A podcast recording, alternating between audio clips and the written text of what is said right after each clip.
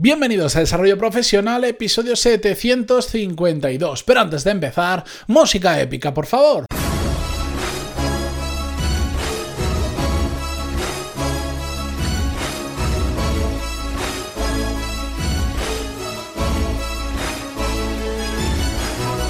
Buenos días a todos y bienvenidos a Desarrollo Profesional, el podcast donde hablamos sobre todas las técnicas, habilidades, estrategias y trucos necesarios para mejorar cada día en nuestro trabajo.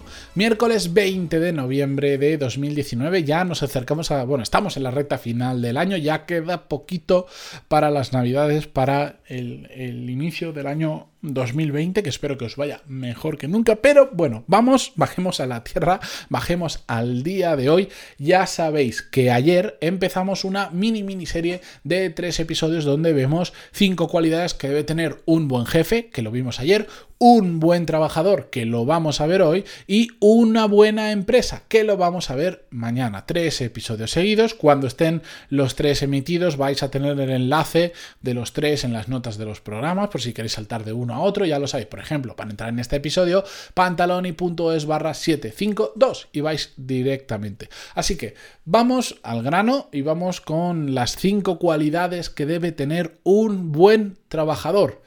Como dije ayer, y lo voy a repetir por si alguien no lo ha escuchado muy brevemente, no significa que sean las únicas cinco cualidades que debe tener, no significa que, mm, que, que, me pueda estar dejando alguna importante, porque al final cuando eliges tienes que descartar cosas. Y esta es mi opinión, esto no va a mí, esto no está grabado en piedra, esta es mi opinión, y si me he dejado alguna que vosotros consideráis que es absolutamente importante, pantaloni.es barra contactar. Me escribís y me decís, te has dejado esta o yo considero que es esta, y oye, igual la semana que viene lo traemos y hablamos sobre ello, ¿de acuerdo?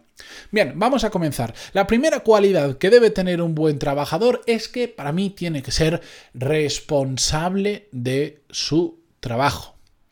Detesto una barbaridad encontrarme con situaciones donde hay alguien que se lava las manos constantemente porque dice esto no es cosa mía o esto es culpa de aquel, esto es culpa de, del otro, esto es culpa de no sé qué. No puede ser. Si hay algo que forma parte de nuestro trabajo, somos 100% responsables de hacer que ocurra. Por supuesto pueden haber impedimentos, por supuesto pueden haber cosas que no estén de nuestra mano o que nosotros no controlemos, pero al menos tenemos que haber hecho el 100% de lo posible para conseguirlo. Y si después no se da, bueno, descansaremos tranquilos porque al menos lo hemos intentado. Pero eso de decir, no, es que como aquella persona no me ha pasado esto, yo no lo he podido hacer, pero no es cosa mía. Sí que es cosa tuya. Porque si no te lo pasan, tienes que insistir hasta la muerte, tienes que ser pesado o tienes que hacer lo que haga falta para conseguir lo necesario para terminar con tu trabajo. No vale limpiarnos las manos fácilmente, porque eso sabes qué es. Eso es lo que saben hacer las personas que son mediocres, que no tienen interés en su trabajo, que no van a mejorar profesionalmente, que no quieren mejorar profesionalmente. Así que mejor ser responsable de vuestro trabajo y no convertirse en, un, en uno de esos tipos de personas. Muy relacionado con este punto, segunda cualidad que debe tener un buen trabajador es que tiene que ser proactivo. Esto ya lo sabéis más que de sobra. Esto es obvio, sí, pero os lo recuerdo porque no nos podemos olvidar. ¿Qué significa ser proactivo? Significa adelantarnos a lo que pueda venir. Significa que cuando nos hemos quedado sin trabajo, cuando hemos terminado algo más rápido de lo que estaba previsto, nos ponemos a hacer o a buscar otra cosa. Significa que cuando alguien nos tiene que pasar una tarea y no nos la ha pasado, no nos quedamos de brazos cruzados. Vamos a intentar o hacerlo nosotros o insistir para que nos lo pase o poner los medios en la empresa para que no vuelva a ocurrir o lo que sea. Ser proactivo también significa innovar micro, que ya lo hemos hablado hace unas semanas, es decir, estar buscando cómo mejorar nuestro trabajo constantemente y también innovar macro, es decir, qué mejoras puede implementar la empresa para que vaya cada día un poquito mejor. Ser proactivo es adelantarnos a cualquier situación que pueda suceder y no esperar sobre todo. Esto es esto a mí me pone muy nervioso estar trabajando con gente que está esperando constantemente a que yo le diga lo que tiene que hacer. Ser proactivo es que nadie te diga lo que tienes que hacer porque tú ya vayas dos pasitos por delante y encima en la buena dirección. Como veis, mm, pongo énfasis porque creo que es un punto muy importante. Otra cualidad tercera que debe tener un buen trabajador es que tiene que tener muy controlado su día a día. ¿A qué me refiero con esto? Que no podemos llegar a primera hora de la mañana y ponernos a hacer lo que sea porque un compañero nos ha dicho, oye, necesito esto, porque hemos abierto el email y estamos contestando un email, o por lo que sea. No, nosotros tenemos que tener control qué vamos a hacer a lo largo del día. ¿Cuándo? Antes de que empiece el día. Esto lo vemos en el curso de productividad. Es muy fácil de hacer y es la mejor manera de coger las riendas de nuestro trabajo y coger las riendas de nuestro día a día. ¿Pueden suceder cosas imprevistas a lo largo del día? Por supuesto, pero ¿sabéis qué? Entre comillas, los vamos a tener previstas. O lo que es lo mismo, vamos a tener espacios reservados de tiempos o huecos en nuestro calendario para poder hacer esas cosas que sabemos que inevitablemente van a llegar, porque todos tenemos imprevistos, salvo que seamos eh, robots que hacemos solo una única tarea constantemente. ¿De acuerdo? Es muy fácil tener controlado nuestro día a día, pero sobre todo es más fácil aún que se, que se nos descontrole por no ser proactivos, por no llevar nuestra agenda, por no controlar lo que hacemos, por dejarnos, mm, ¿cómo se decía? Sodomizar por el email, sodomizar por WhatsApp, sodomizar por los compañeros que no paran de pedirnos cosas. ¿De acuerdo? Cuarto punto, cuarta cualidad que debemos tener para ser un buen trabajador es ser un buen compañero. Vamos a pasar como mínimo, y espero que no mucho más, ocho horas al día con nuestros compañeros, como mínimo de lunes a viernes, cuando viajamos aún más horas, etcétera, etcétera.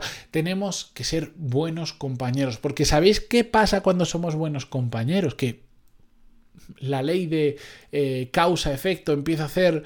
Em, empieza a hacer de las suyas y resulta que nos empezamos a rodear de buenos compañeros. En cambio, aquel que es cabroncete, que está puteando a sus compañeros, que está compitiendo con ellos, que siempre intenta hacerles alguna jugarreta, casualmente siempre se encuentra mm, como compañeros a gente que, que no es tan buen compañero como, como a otros. ¿Qué cosas? ¿No? ¿Qué, misterio? ¿Por qué será? Porque al final lo que nosotros proyectamos, lo que nosotros damos también suele ser lo que nosotros recibimos. Si nosotros nos portamos bien con nuestros compañeros, si les ayudamos cuando tienen un problema o en el día a día les pasamos más información, les aportamos valor o hacemos cosas por ellos, en mayor o en menor medida esas personas nos lo van a devolver y se van a portar bien con nosotros porque eh, es más natural en el ser humano ser bueno que ser malo y aún más lo es en el entorno profesional. Las víboras existen, sí, las víboras están ahí, sí, nos puede tocar alguna puntualmente, sí, pero el 95 de la gente, el 95% de las personas que nos rodeamos en el ámbito profesional suele ser bastante buenas y si nos portamos bien con ellos se van a portar bien con nosotros. Pueden surgir roces puntualmente, sí, puede ser que hay uno sea un poco más cabroncete que otros, también. Pero causa efecto. Si somos buenos, se van a portar bien con nosotros. Si somos malos, no nos van a mirar muy bien y no van a hacer mucho más por nosotros.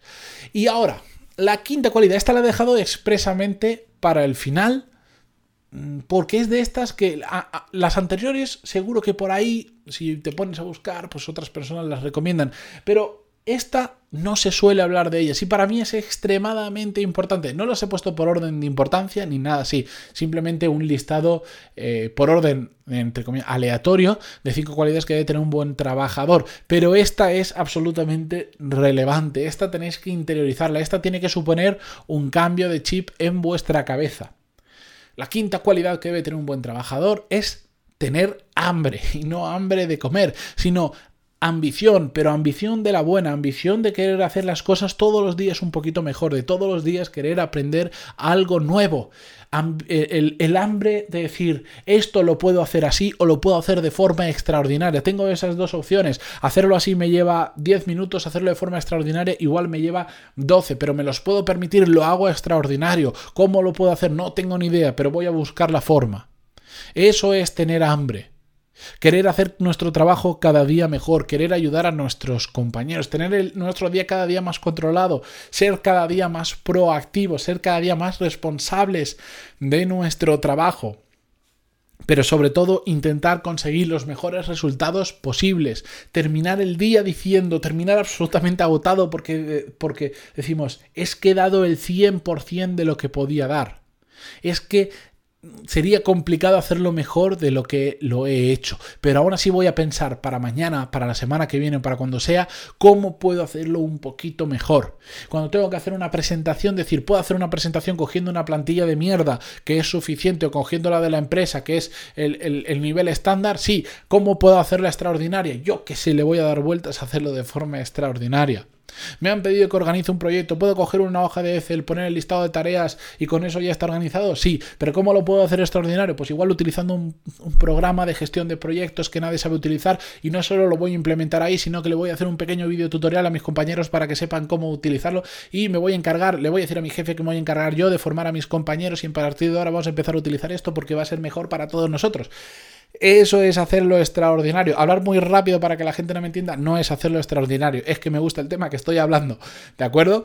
No sé cuántos ejemplos más os puedo pedir, pero es simplemente si con el 100% ya vale intentar hacer el 110 o el 120% de lo que podríamos hacerlo. Eso es eh, hacerlo extraordinario, eso es tener ambición, eso es tener hambre. Y eso es fundamental. Entiendo que la gran mayoría de vosotros que estáis escuchando esto tenéis hambre, si no, no estaríais escuchando este podcast, porque es más fácil no escucharlo, es más fácil ir al trabajo eh, escuchando la radio, escuchando una música, probablemente es más divertido es mejor, eh, eh, es más sencillo sentarnos en el sofá de nuestra cama y no estar escuchando esto. Sí, sí, que entiendo que todos ya por lo menos algo de hambre, algo de ambición, algo de intentar hacer las cosas extraordinarias tenéis. Ahora llevarlas al siguiente punto, que es que podéis, que, que de verdad que podéis.